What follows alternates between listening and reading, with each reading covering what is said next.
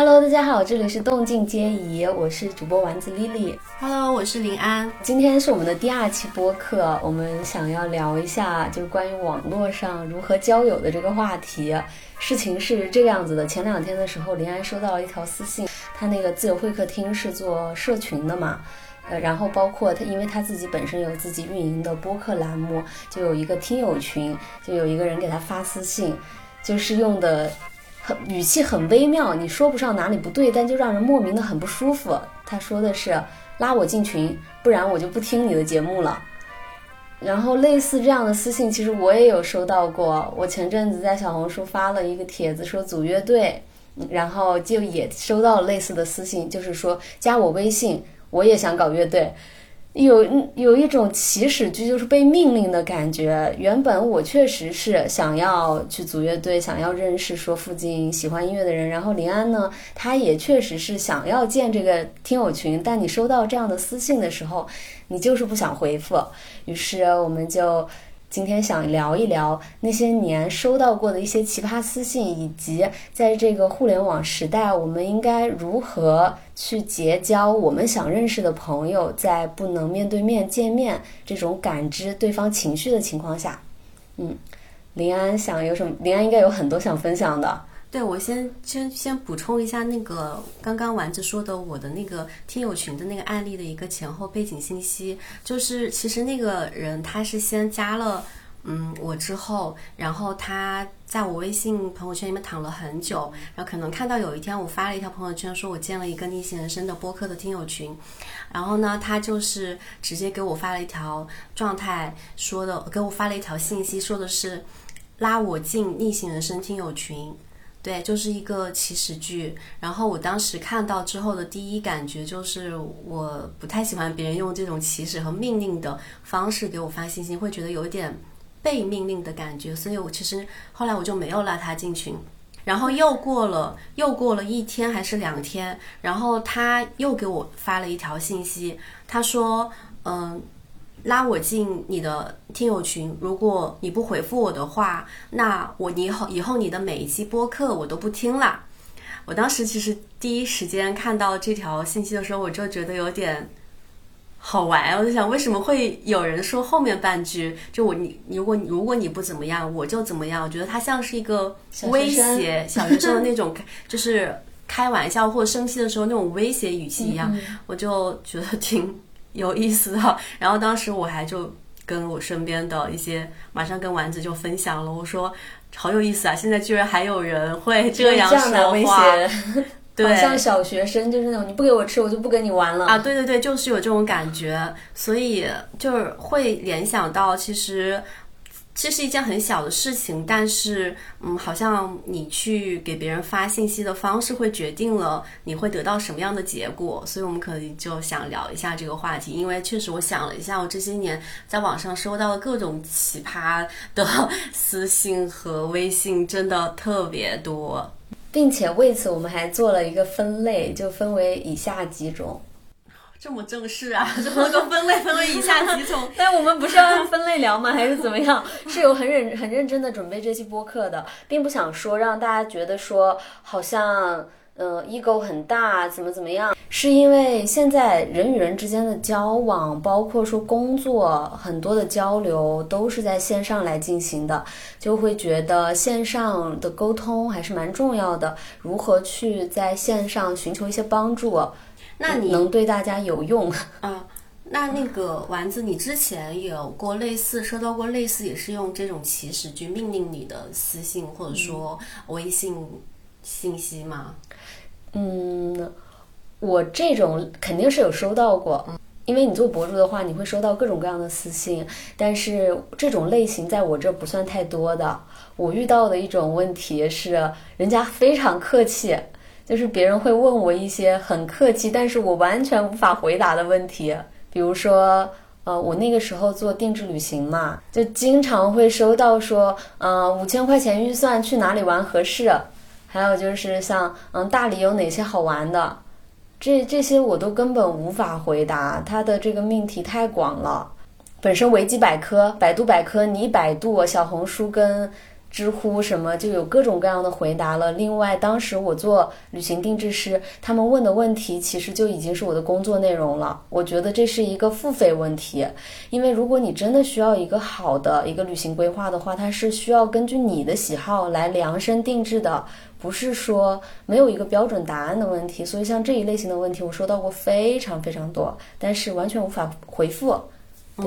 嗯，对，我这种我也收到过很多，我把它可能就归类为他提问的时候问的太宽泛了，然后他问了能写一本书去回答的那种问题。比如说，也经常会有人问我最常见的问题就是说，林安，你能告诉我如何可以不上班吗？就是这种问题我经常收到，这种就是我觉得我完全没有办法回回复他，对，太宽泛了。我我遇到过，就是如何才能像你一样环游世界，啊超级多类似。然后可能也会有人说，呃，之前我还收到过一封私信，让我哭笑不得。他说的是，嗯，我没有任何技能，然后也没有什么能搞副业的那种能力，那你可以给我推荐一个什么可以赚钱的副业做吗？然后 这种情况下，如果对方回你，绝对是个诈骗。然后我真的就是当时我就想了一下，我说：“那你先去学一项能赚钱的副业技能吧。”就是很多时候，嗯，会觉得不是我不想，我们不想回复他，可能就是他提问的方式让我们不知从何下下手的那种感觉。嗯。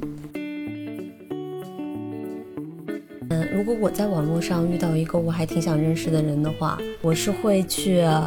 呃，先是先跟他互动，我说啊，你也太有才了吧，他也太可爱了，或者就一些夸夸。然后后续的话，我是会想说，我能跟他建立起一个什么样的联系？嗯，就我们是否有合作的可能，或者我有什么能够给到他的？我发现他发的一个东西，他刚好需要什么，刚好我有，嗯，我就会主动去提这件事情。是的，可能他就是他不需要很正规的。去发所有的，按照什么样的模板或者格式去发东西，我就是会说，哎，我觉得你画的画真的挺不错的，如果有机会的话可以合作一下。我最近也挺对那种文创周边感兴趣的，然后呃，我们就会这样认识。但当然有可能是说我日常会维护我自己的账号，但是如果说有人可以，我会感受到他的出发点是为我着想，他是他是。他的出发点是想要去尽他所能去为我做些什么的时候，至少不管真的能不能做成，我会觉得他的出发点很真诚，我愿意去认识一下。嗯，就是普通交友的话，我也会觉得直接上来就想认识别人，会有那么一点奇怪。是，还是说还是需要建立起这样一个联系。是，再去认识。我记得之前我跟一个朋友，嗯，有聊过这个话题，因为其实很多人都想去认识一些网络上可能他关注、follow 很久的一些博主也好，或者说是一些他很欣赏的人。那但是如果你仅仅只是一个你是他的粉丝的心态去想认识他。的时候，可能对方对待你也就是看一个粉丝的心态，因为他可能收到类似的私信太多了。对对。那这种时候，我觉得比较好的方式是，你可以等待一个你们双方，就像你刚刚说的，有一个可以合作的平等合作的契机的时候，或者说你有一个很明确的目的、很明确的需求，或者说很明确的要想跟找他做的事情的时候，你再去认识，对，发这封信。这样的话，其实对他来说，就你不仅仅只是他的一个。像一个关注者或粉丝的那种，想想想认识一下这种角色，而是有一个很明确的事儿在背后去支撑这件事情的，对，可以那就会不一样，对，嗯。其实我以前在我刚刚提到的那个问题，比如说很多人会问我，我要怎么样才能像你这样到处出去玩？我要怎么样才能环游世界？这也是我在刚毕业的时候会有同样的想法的。我收到的很多私信是。我觉得我都经历过，嗯嗯。的一些过程，其中我也收到一些很真诚的一些私信，嗯，虽然说我的回复看上去很敷衍，嗯，我就会跟他说慢慢来，就是时间会 就是证明一切之类的，是是，因为我曾经处于完全一模一样的处境，然后我在半夜睡不着觉的时候，给我喜欢的一个旅游博主写了一封一两千字的，就是在备忘录里打了一两千字。而且反反复复修修改改，把我的情况介绍的清清楚楚，然后我还好那天晚上没有发，因为我想的是第二天我再检查一下，今天晚上太晚了发给他的话，可能他也不会看，我第二天再发吧。然后我第二天早上起来就看我写的都是些啥呀，人家都不认识我，我就把我家里面的什么事情都给人说，都给人说了。主要是我现在回看的话，我会觉得。嗯，其实对方能给到我的，也就是一句加油，坚持下去，你可以的。是的，你有收到过类似的私信吗？给你发一两千字，把自己的情况介绍的清清楚楚的那种。会有收到过，可能没有一两千字那么夸张，但是四五百字绝对是有的。那你一般如何回复呢？我就我就真的是回复的是我刚刚想象那个博主可能会回复我的内容。就是对我，就是让他知道说，我也曾经经历过跟你一样的一个情况，嗯，但但是一切都会慢慢好起来，只要你去做，就是你只要你去，嗯，积极的去动起来这个事情吧，就是大概就是这样的一些回复，我也不知道该怎么样回了。其实其实我也收到过很多类似的，就是嗯，他。可能把他自己的情况写得非常清楚，而且非常的长，嗯，然后他想倾诉一件事情给你，嗯，然后我其实每次收到的时候，我我前我有一段时间挺困扰的，一方面我觉得他好真诚、好认真，或者说他真的遇到一些困难或怎么样，他跟你写了这么多是相信你，他才会给把自己的一一五一十都跟你讲，嗯，但是我仔细的看了几遍，我还是不知道该怎么回复他，除了。一句加油，或者说是啊会没事儿的，或者说是慢慢来，或者就是说除了说一些很官方的话之外，嗯，我觉得我好像不知道还可以回复什么。然后后来有一次，有一天我我忘了我是在哪个看哪个博主吧，也是说类似的事情的时候，我有意识到，其实很多时候他们把自己的，他们只是需要一个倾诉的出口，当他把这些字打下来，然后发出去的那一刻，可能他已经解决了他想。倾诉的那个需求了，嗯，而不作为一个陌生人来说，网络上的陌生，可能你只要安静的听就好了。然后其实他并不需要你给他多么多么明确的建议。然后后来我就觉得，哦，那可能他只是需要一个倾诉的出口。那下一次我也不用自己有那么大的心理负担，觉得我一定要反馈他一个非常完美的建议，表示以显得我非常认真和真诚那样子。嗯嗯嗯，对对。毕竟是每个人他的情况都真的非常独特，每个人都很独特，遇到的事情也不一样，我们也没有这样的能力。对我这些年好像就不太会有这样的时刻了，就会越来越相信谋不可众这个事情。我可能会有一些比较私交比较好的朋友，在我遇到问题的时候，我最多会跟一两个人进行深入的探讨。嗯。但是也是因为幸运吧，有这样可以去交流的对象。嗯，但确实是，当我我刚毕业的时候，我那个时候很想知道我到底怎么样才能边赚钱边旅行。我问了一百个人，我遇见人就问，遇见人就问。嗯，当时其实是根本没有什么回答的，就是根本没有什么能够具体给到我帮助的。好像也不能这么说，其实其实也有，但你会混乱，因为每个人的声音四面八方都不一样。是的，所以呃，你刚刚说的那个，比如说，嗯，人在很迷茫的时候，他就是会问一些很抽象或者说很宽泛的问题嘛。我们前面不是有说，呃，我们有时候收到一些很宽泛的问题，我们并不知道该如何回答，觉得那可能不是一个很好的提问方式。但我以前的时候，就刚刚你说到你你自己在很迷茫那段时间，你可能也会这样提问。对。然后我就突然理解了，因为以前可能我我反思我自己啊，会。有时候可能觉得，哎，这个人怎么这样提问啊？就是啊，我根本就没有办法回答，用我要用一本书才能写，就本能你会觉得有点排斥看到这样的问题，甚至有点生气。但是我突然就是理解说，可能人家会这样问，是因为他真的不知道，很迷茫，不知道该怎么办了，才会这样问。然后我回想一下，觉得可能很多人是，就是当他这样问的时候，他是不知道自己问题是什么才会这样问，就是问不出具体的问题才会问宽泛的问题。对对，因为。他没有经历那个事情，他不知道那个事情的具体里面有哪些东西。对，他具体不起来。对，嗯，所以我你刚刚回答的时候，我突然想到可以给他推荐书啊，但前提是得阅读很多书才行。但确实是，如果说一本书能解决他的问，好像书还真的可以。我的一些问题是在书里面找到的。嗯嗯嗯，我想了一下，就是我觉得可能。呃，与其说问这样宽泛的问题，因为他没有经历嘛，所以他提不出来具体的问题。那我觉得可能会建议说，那先去经历这个事情。对比如说他问我如何可以实现不上班，那我可能就下一次我可能就会说，那你先去呃经历一些，嗯，就是你身边你觉得可以尝试的副业开始做起，你去真正去经历一件不上班的工作，你可能慢慢的在经历过程当中，你就有具体的问题冒出来了，下次你就知道该问一些更具体的问题了，就自然而然的冒出来，不是说我想的我要去做一个问一个什么具体的问题了。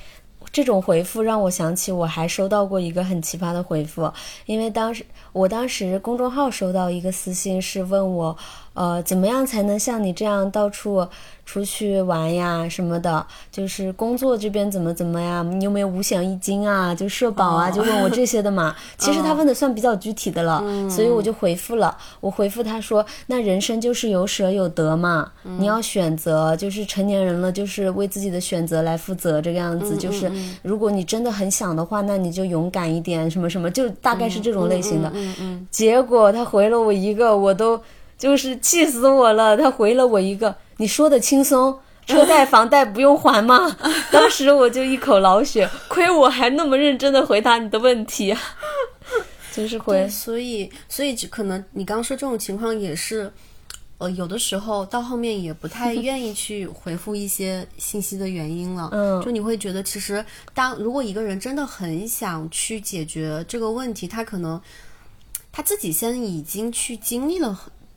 去实行动了，而不是来问问题。对，已经自己去先去行动查资料了。嗯对，就是比如说你前面说，其实有些问题你用百度百科，或者说是你用 Google，你用搜索引擎是可以解决的。嗯，但是如果这种问题你还去问的话，就说明你没有动脑子嘛。而且我觉得很多一些问的问题，他问的都是付费问题了，嗯，是他需要的都是一些付费咨询，甚至心理咨询层面的东西了。是是这种我也收到很多。嗯，对，然后，呃，我觉得像有一类人，他问问题，我觉得他很有这个意识。其实大部分人是没有那种所谓付费意识的，嗯，但是有些人他会有，你就会觉得，你就会愿意，哪怕说最后没有付费，但是你可能也愿意跟他多聊几句。就比如说，有的人，我之前有一个嗯朋友，然后他就是想问我小红书那个做账号的问题，嗯，然后他就是。跟我就前面很礼貌就讲了一下，就是说我可能最近遇到了这些类似的困扰，然后我看你在这方面好像做的还挺擅长的，我就想问一下你这个问题，呃，我有几个具体的问题，然后罗列出来，然后说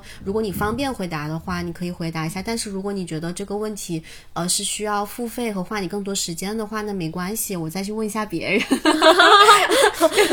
我以为是呢，你告诉我一下报报价，对，然后我当时看到最后那句，我想到这个转折，我觉得问一下但是别人。对，他说意思就是说，他可能也可以自己再去查查资料，问问别人。他就意思就是很明确表达我我不想付费去了解这个问题，但是我觉得也 OK，至少他很真诚的、很直接的说出来了嘛。后来我就还是就是免免费的跟他说了。对，但是当然我免费的回答的也不是到那种付费的程度嗯，就我大概粗略地跟他讲了一下嗯。这这几个问题可能可以怎么搞。对嗯，然后还有一种嗯。对，还有一种就是他真的会说，他说我有这些问题，然后他说我有嗯预算如果就是如果你觉得这些问题、呃很复杂的话，嗯。可以那个我也愿意付费去咨询，这种人也有，嗯。你刚刚说那个，如果你觉得麻烦的话，我就去问别人，让我想到了一个很有意思的事情。就之前有一个朋友追我，一个男生追我，然后我就跟他说啊，咱俩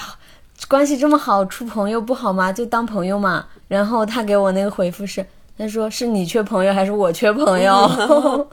两个人都不缺朋友，为什么要当朋友？虽然最后没有在一起，但我觉得哇，他好酷哦！我第一次遇到这样是这样就是问问题这样回复的。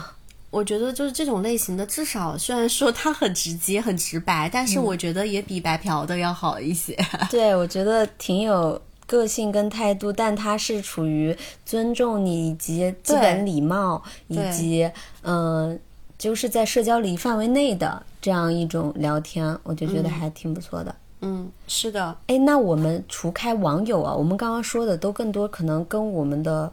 呃做的事情相关，因为我们的身份相关，做的职业相关。只是说日常生活当中呢，就日常生活当中，你也不算网友吧，就是不是很熟的那种微信网友，但可能见过面，你会觉得有一些你喜欢的或者不喜欢的交友边界吗？我问这个问题是，我不止一次在朋友圈看到有人发朋友圈说，呃，以后谁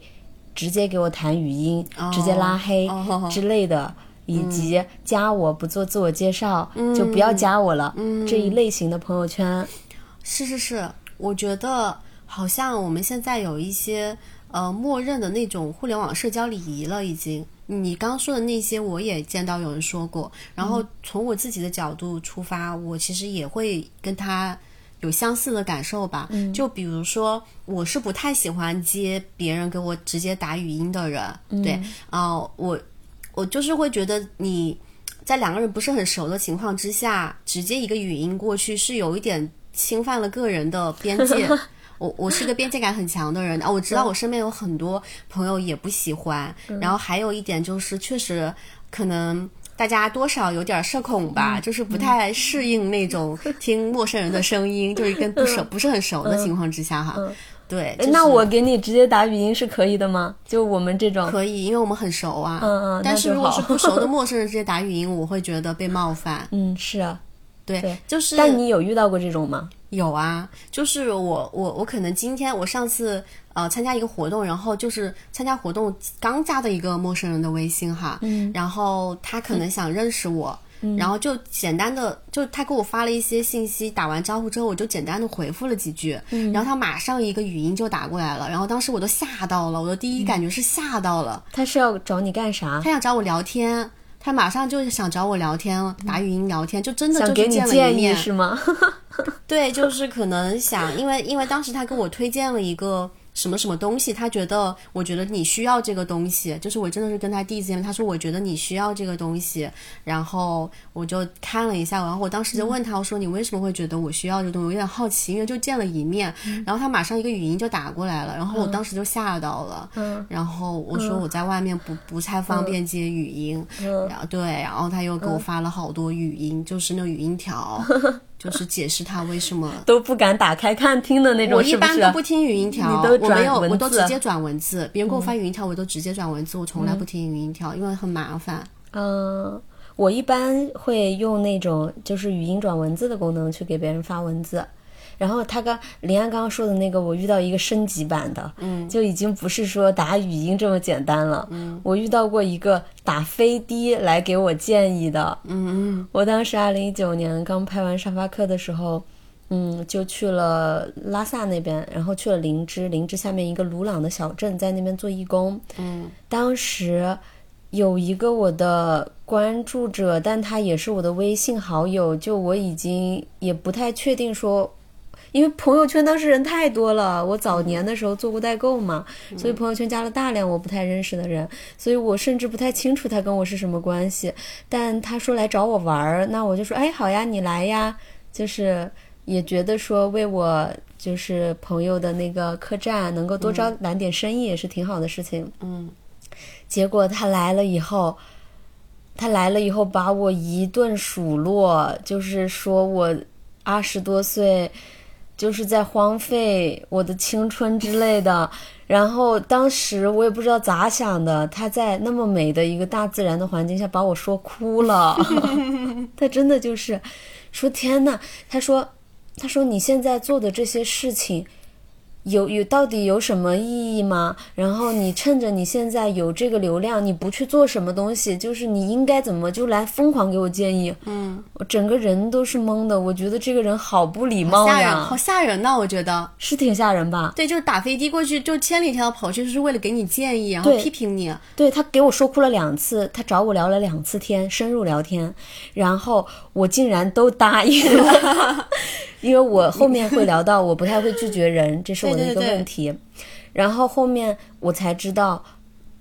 我我才知道他可能确实有多少有一些问题，因为他说他只有十九个微信好友，我是他的十九分之一。然后在最后他走的那天，他很生气，因为我的朋友就是这样看他这个样子，他很生气，他就把他又说哭了。也没有把他说哭吧，把他说生气了。然后他走的时候，他跟我说的是：“现在我朋友圈只有十八个人了。啊，好吓人呐！”对啊，我觉得这个，这让我想到我之前看到的，呃，不是我的经历，是我也是另外一个人跟我讲他的经历，就是说他曾经也遇到过一个呃网友吧，然后嗯，一开始加了他聊天之后，他觉得好像就是特别热情那个人对他，然后他他他也就是那种。对人比较友好的，所以他也就一开始都跟他就回复，也就都回复的挺勤快的。但是到后面他会发现有点不对劲，是因为那个人每天就老找他聊天，老找他聊天，然后就相当于把好多时间都花在他身上。他后来就有点不想回他了嘛。嗯，然后。到后面那个那个那个那个人找他，就是发现他一直不回，就甚至有点儿就是那种恼羞成怒感觉，是你怎么不不理我了呀？什么什么的，就开始就升升升级成那种缠着他的那种感觉了。然后他到后面才了解到，哦，那个人也是他的微信里面没有几个好友，所以他可能所有的关注点都放在。他仅有的那几个人身上，他每天刷朋友圈只能看到这些人的信息，所以他注意力都会看到。对，所以他注意力都在这些他的他的身上。嗯，所以他可能会觉得我对你已经很熟悉了，我对你倾注了我那么多的注意力。对我，而且我他因为他天天看你的内容嘛，所以他会觉得他对你很熟悉。但从你的角度来说，他就是一个陌生人，不是很熟。对，所以在这这个上面，两个人其实是不太对等的。但是这种情况之下，倾注更多精力的那个人，他可能就天然会对你抱有更多期待。嗯，希望你能够回应他，就是这个其实挺可怕的。对，是的，对，所以我们生活中可能就是我觉得可以有对人友善，但是可能有的时候也确实，呃，有一些陌生人之间的边界感要保还是要保持。对，以及我觉得大家还是。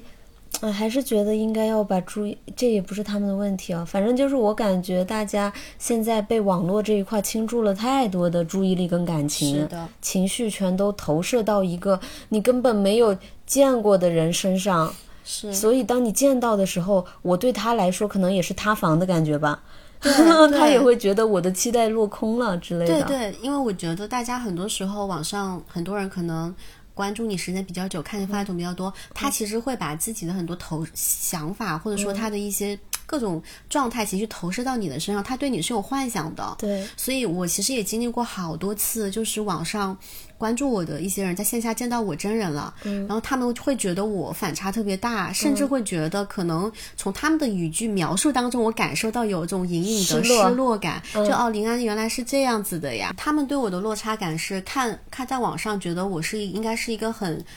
呃，social 很外向，很开朗，每天要采访那么多人，还经常要全国各地办活动，然后就觉得我是一个非常开朗的人。但线下之后见到，我觉得我话挺少的，甚至有的时候显得有点社恐，或者说是显得有点冷漠，或者我不笑的时候有点凶。所以，所以他们就是会有一种很强烈的落差感。然后，但是对我来说，我我觉得网上跟线下就是两种不同的。人是很正常的，对，就是我觉得可能很多时候大家在线上倾注他的注意力之后，会有太多投射和想象在上面。对，是的。打语音这个事情会让你觉得可能会让我们觉得会被冒犯。你刚刚还说一个，你刚刚不是还说一个说，呃，那有些人他直接在朋友圈说那个以后加了我的不主动自我介绍的拉黑什么的吗？所以你会有这种这种被他如果加你不主动自我介绍，你会觉得被冒犯或不舒服吗？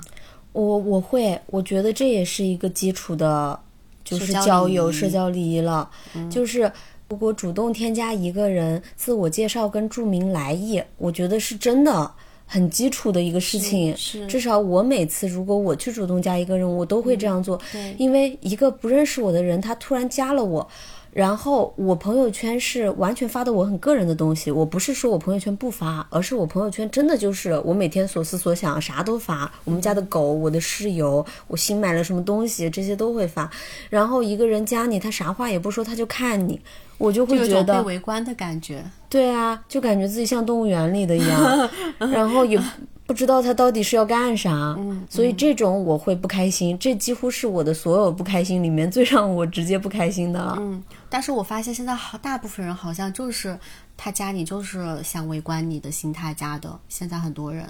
是吗？确实是，就很多人就说想想在你朋友圈，结果一点去。一点进去发现人家仅三天可见，嗯、或者有的时候他还把你屏蔽了，我也见到过这种。是是，他还把我屏蔽了。对，就你看不到他的。对，他就说我想就是来看看丸子的朋友圈是什么样子的然。后他把你屏蔽了，对，这个就是我遇到过这样的，然后我很快就把他也屏蔽了，对 屏蔽、回避、屏蔽。我也遇到过这种反，弹。我也遇到过这种，然后我我也挺不理解的。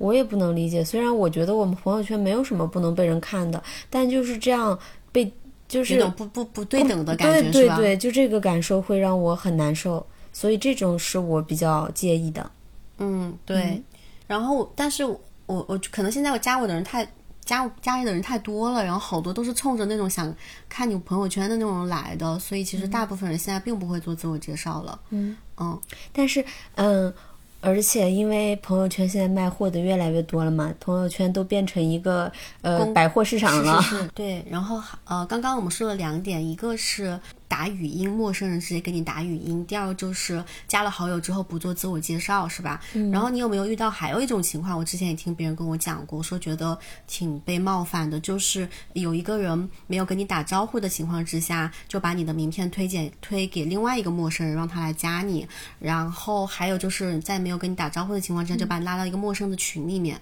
哦，这种啊，这种如果是我特别熟的朋友，我好像也干过这样的事情。嗯但是确实，我觉得这样不是很好。嗯如果是我不熟的朋友，那我肯定是会打招呼，一定会说的。嗯尤其是如果我知道我身边有一些朋友，他们都呃边界感比较强，比较容易被冒犯的话，我我是会提前打招呼的。但是有一些关系好的，好像我也这么做过。对，因为我我之前有一次好像是，嗯，把一个我的朋友的微信推给另外一个朋友了，嗯。然后他去加他，然后那个人就主动来问我，他说，嗯、那个谁谁谁加我，他说他为什么加我，就是你为什么把我微信推给他，就是他又来问我，然后我就觉得。嗯，其实我当时，其实我平时不会那样做。那次我就有点偷懒，就懒得跟他说了，我就直接推了。然后那个人可能我觉得他就觉得好像有一点被冒犯的感觉，我隐隐觉得他有一点觉得被冒犯的感觉，没有跟他打招呼，就把他微信名片推给一个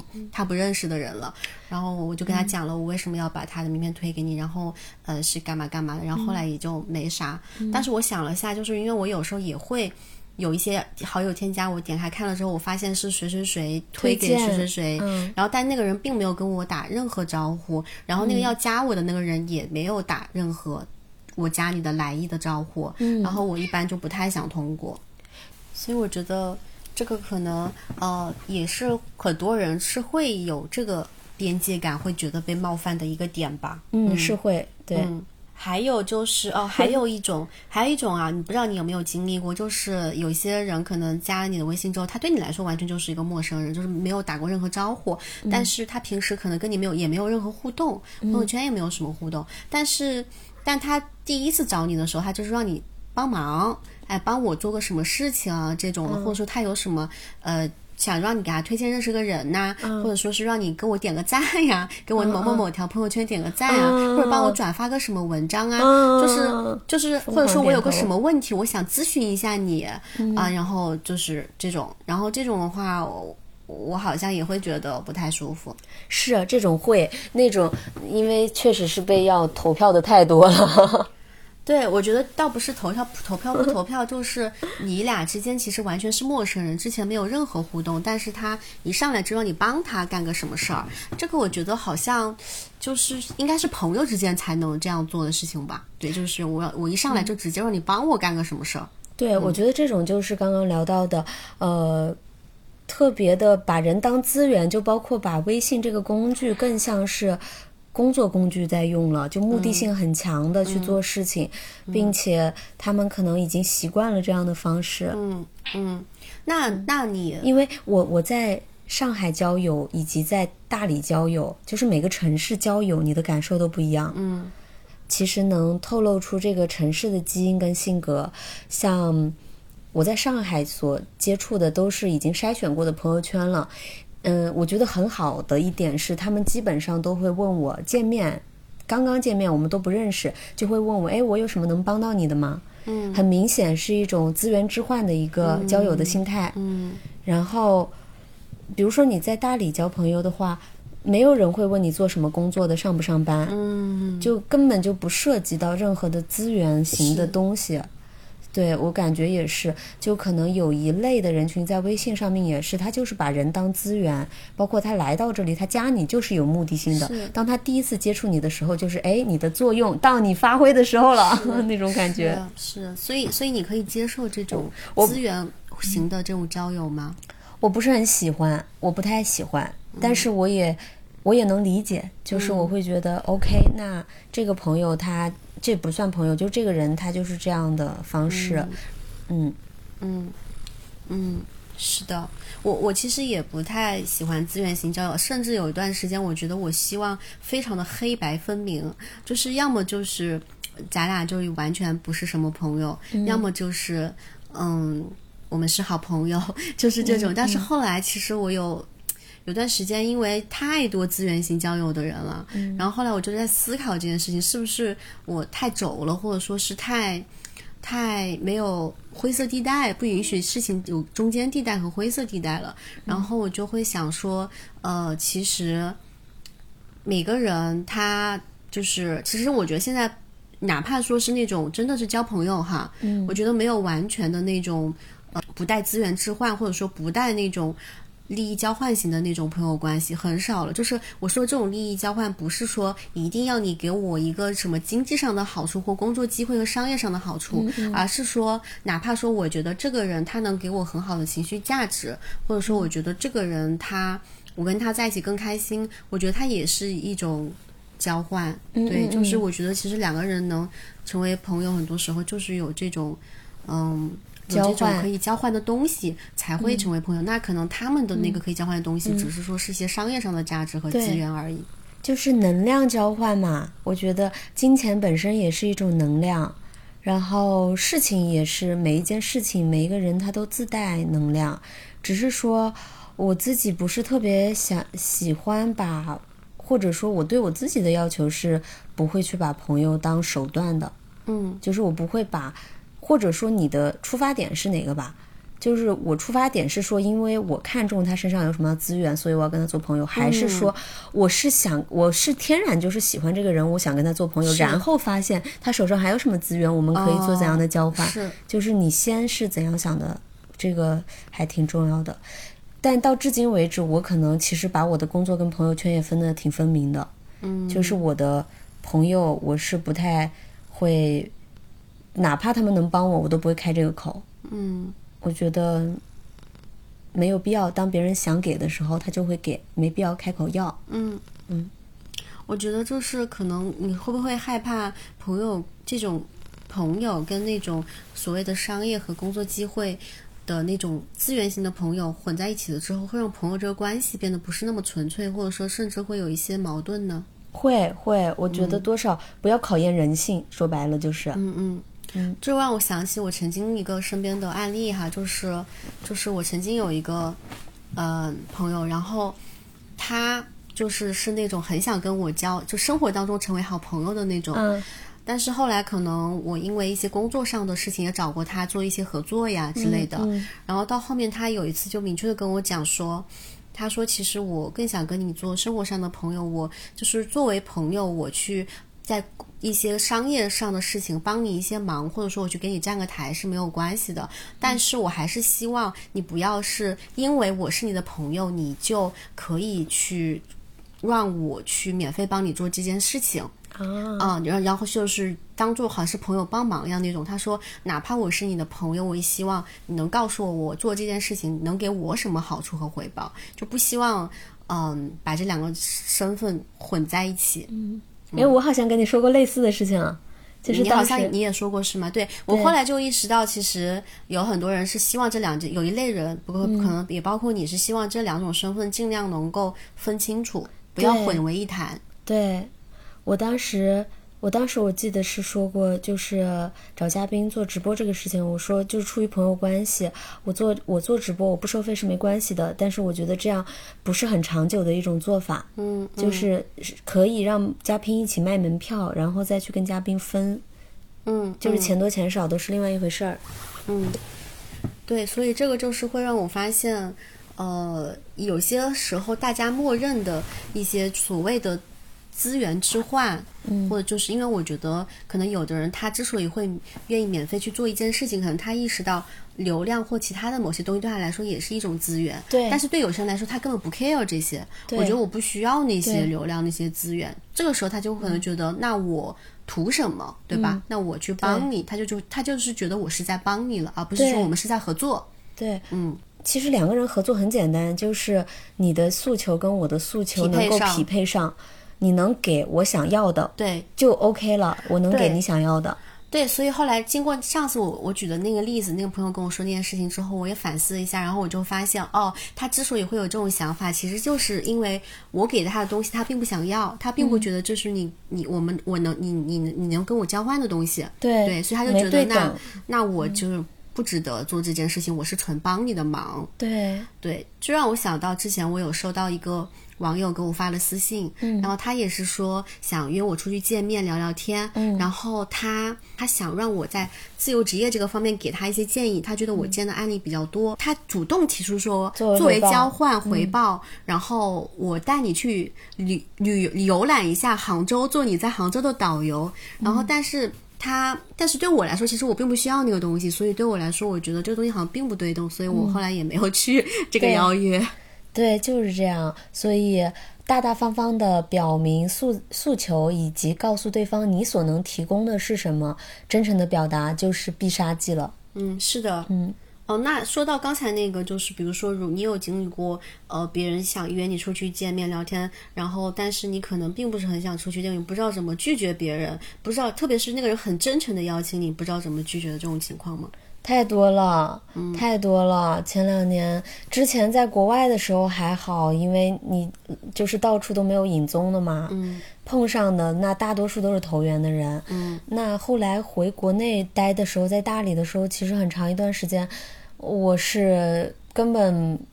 就是一直有人找我玩儿，因为大理也特别的火，然后我不知道该怎么拒绝，以至于我没有太多自己的时间，这点让我很难受，但我又不知道怎么拒绝。后面我想了一个办法，嗯就在我还没有办法直接拒绝的情况下，因为大家真的挺真诚的，也不是说我不想认识这个朋友了，只是说我的朋友量已经饱和了的状态。嗯就我朋友量真的饱和，我也没有再多精力再去认识其他朋友了。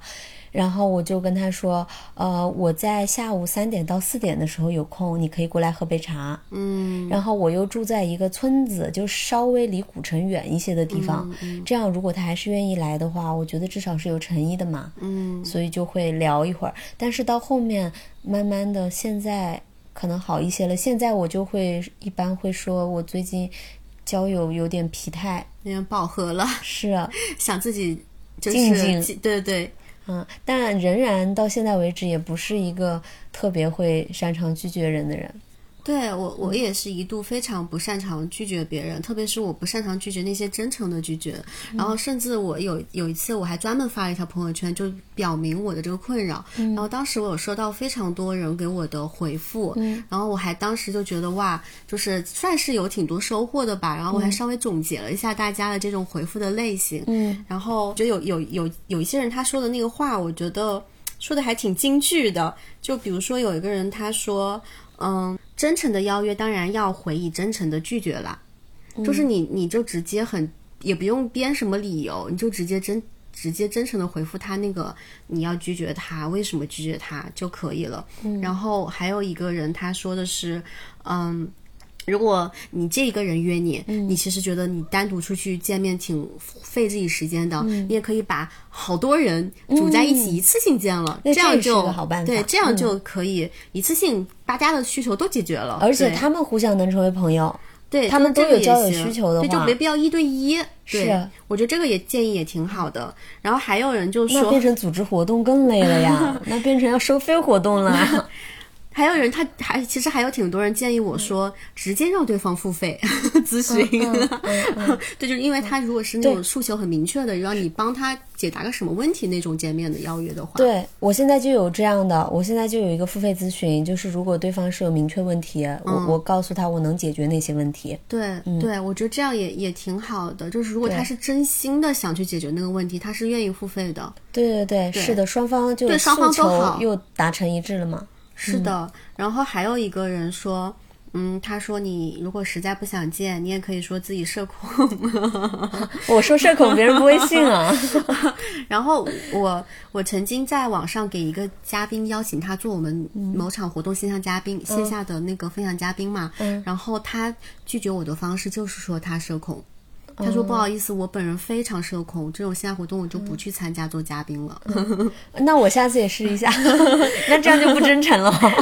但但但我觉得他可能真的社恐，因为他确实挺内向的。对，确实是很多。嗯，然后我还挺喜欢一个人说的话，他说不含敌意的坚决，温和的表达理解或肯定，同时坚定坚决的说不。”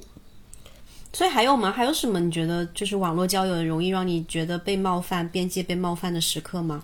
嗯，这些我我们刚刚说的都是那种一对一的互动，那还有一些就三观不合，这个算吗？三观不合，就可以举例子。就比如说，呃，我发我发了一张，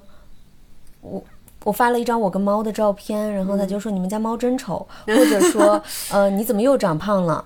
或者说，我觉得你应该怎么怎么样，就给建议的那种。这种，对对对，我也有收到过。或者说，呃，哎，女孩子都怎么怎么样了之类的，这种这种我也有收到过。这种我就会给他备注上可删除。是，我觉得这种的话分两类嘛，有一类就是有一类就是别人他好像觉得他在调侃你的那种感觉，但其实我觉得是不礼貌。是啊，嗯，就是我这个就是玩笑的边界，对，玩笑边界就是，呃，特别是如果你跟他没有特别熟的时候，他这样说你，嗯，就是显得挺不礼貌的。对。我上次有一次，我就发我搬家的，就是那个照片嘛，我就发了一张一张我那个自拍，就拍我，哎呀，搬家出了好多汗，然后我就对着我的衣服拍了一张出汗的照片，然后我的朋友圈就有一个男生冒出来说有点平。嗯嗯嗯，然后我当时觉得非常被冒犯，我就直接把它删了。是，这种是可以直接删的，但我以前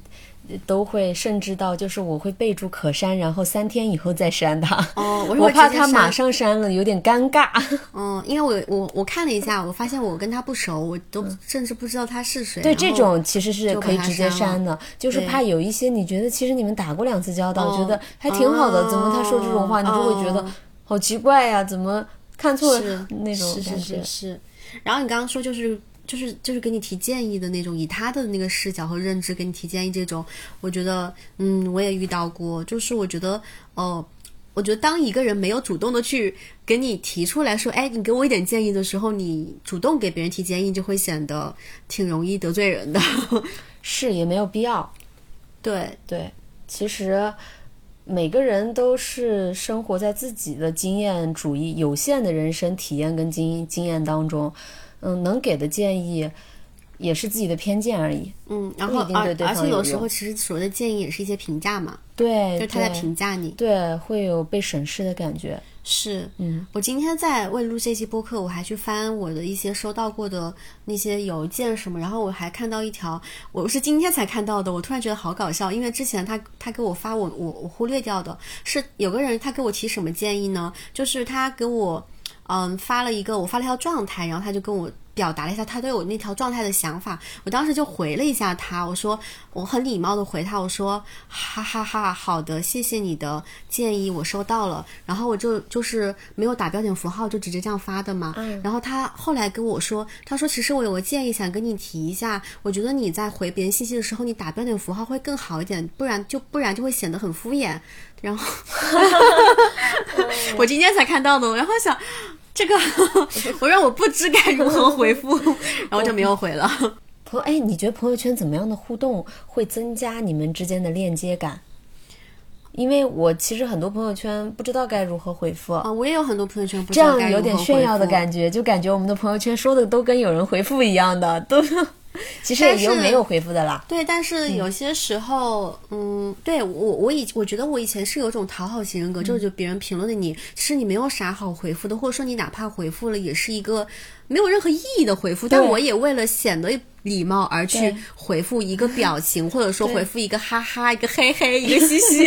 这种的，就非常讨好型人格。但是后来我发现，我有时候也会跟一些朋友。评论嘛，我发现他们从来不回复我，然后是，嗯，然后我就发现，我一开始还有点不高兴，我说怎么从来不回复我，我又不就少少给他评论了。但后来我发现其实挺正常的，对，就是其实没有必要条条都回复别人，是我自己太讨好了，太正常了。因为我自己给别人回复的时候，我从来没期待过他的回复，我评论完我就忘记这事儿了，大多数情况下。对，所以，所以我觉得这个事情就是别人回不回复你的这个事情，可能也没那么重要。其实，在朋友圈里面是，而且我因此可能得罪，就是得罪过很多人。对对，因为我经常意念回复了，就是我经常会忘记回复意念回复，这可能是我从来都没有去上过班，就没有受过社会毒打的一个 一个这种已读不回。对对，但其实很多时候，比如说我们俩正在聊天吃饭呢，然后有人给我发了个消息，我中间看了一眼，说，哎。哦，知道了，我一会儿吃完饭再回，然后这事儿就忘了。忘了，对，就会确实有这样的情况，所以跟我关系会比较好的朋友，我都他们都会再直接个就是再拍一下我，或者就是给我闪个语音什么的。然后我有一段时间自己的那个备注也是，如果忘记回的话，请再拍拍我。哦，就是，但这其实是对别人的要求也不太好，应该我应该再多要求一下自己。我觉得也也不用啦。我以前，我们我又开始自我批判了。对，我是感觉你开始自我批判。是啊，因为因为我以前其实别人已读不回我，我是特别生气的，我就会觉得好像别人不重视你和忽视你的那种感觉嘛。但是其实这几年我有点儿看开了，因为而且我甚至去练习我自己也。啊，这不必吧？不是练习，就是就是我甚至有的时候我不是太想回的东西，我觉得被冒犯的东西我又不想回了。对，嗯，就是为什么会有这样一个转变，也是因为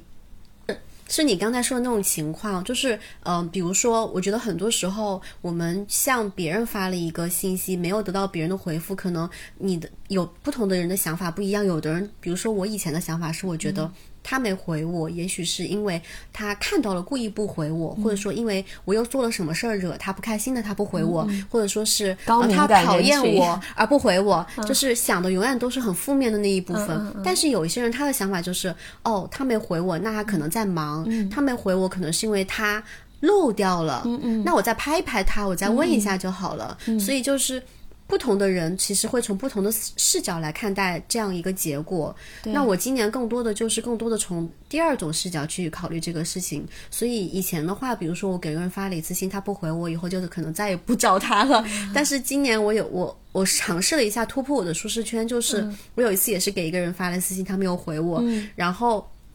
第二天我又拍了一下他，我说：“哎，昨天给你发那条信息，你是没有看见吗？”然后他后来马上就回我了，他说：“哎呀，对，哎呀，我以为我回你了，本来想回的忘了，然后他又又回我了，然后我就说：哦，那可能就是人家真的就是漏掉了呀。对对对，对我记我我给人发消息，我有时候自己都忘记我给人回发消息了。”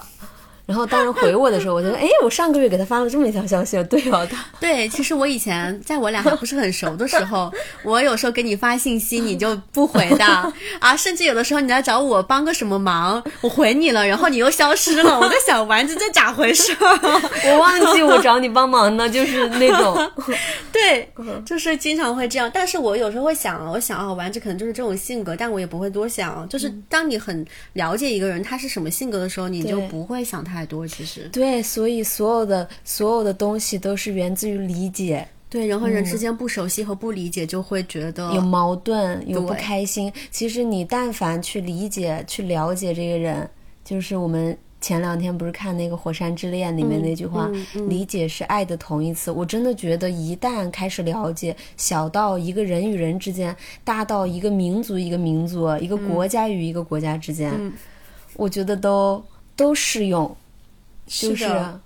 是的，所以其实我觉得，虽然我们今天聊了很多，就是什么呃人和人之间的边界感被侵犯啊、被冒犯啊，但是其实我这几年一直想让自己尽量成为一个宽容度更高一点的人。我我我一直在思考说，容易被别人冒犯代表着什么？是不是代表你自己可能有太多？嗯，内心深处就是没有被解决的问题，或者说是你自卑啊，或者说是你曾经有某些经历是一种应激反应啊之类的。对，但是有的时候，很多时候可能别人确实没有恶意，或者说他有他的一些他的成长经历跟你不一样，导致他会做出这样的举动，但并不代表他对你有恶意和敌意。对对，其实。我我觉得这个能成为你去更好认识自己的一个方式，而且你觉察到了这一点就挺好的了。而且我觉得我俩性格在这方面的极端两两极分化的话，也有一点跟我们上一期聊到了你独居六年跟我游荡七年的这个人生经历关系非常大。嗯，可能你在自己一个人待了很长很长的时间了，所以你对自己的安全区域有一个很明确的一个边界。嗯，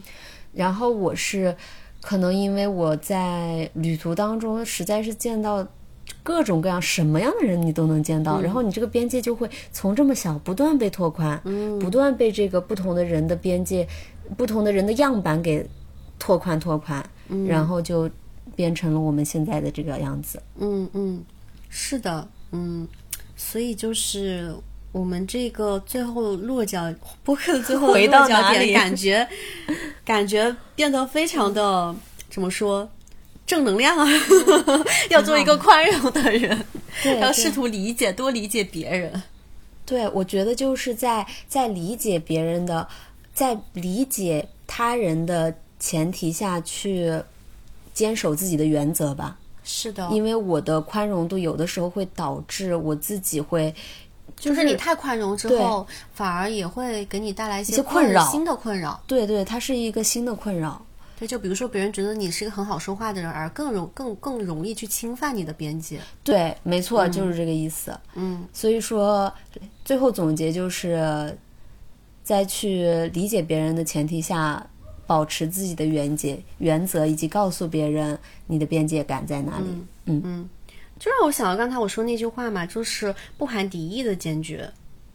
坚定的说不。对对对，嗯嗯，理解理解，但同时也有自己的原则。嗯，理解他人做这样的举动，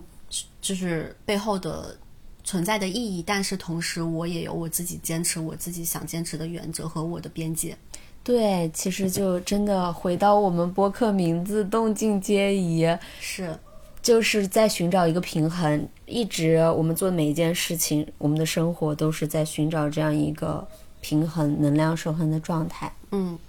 那今天聊了这么多，我觉得差不多啦。我们对。呃，如果我们最后跟大家留一个小问题吧，跟我们互动一下，就是如果你在现实生活当中有哪些别人做的事情，你觉得很侵犯你的边界的话，也可以在我们的评论区留言。我们想看一下大家的那个点是什么。我觉得应应该会有很多千奇百怪的那种，大家会觉得侵犯边界的点会出来。对，嗯，好的，那今天就先这样了，再见，我们下一期再见，拜拜，拜拜。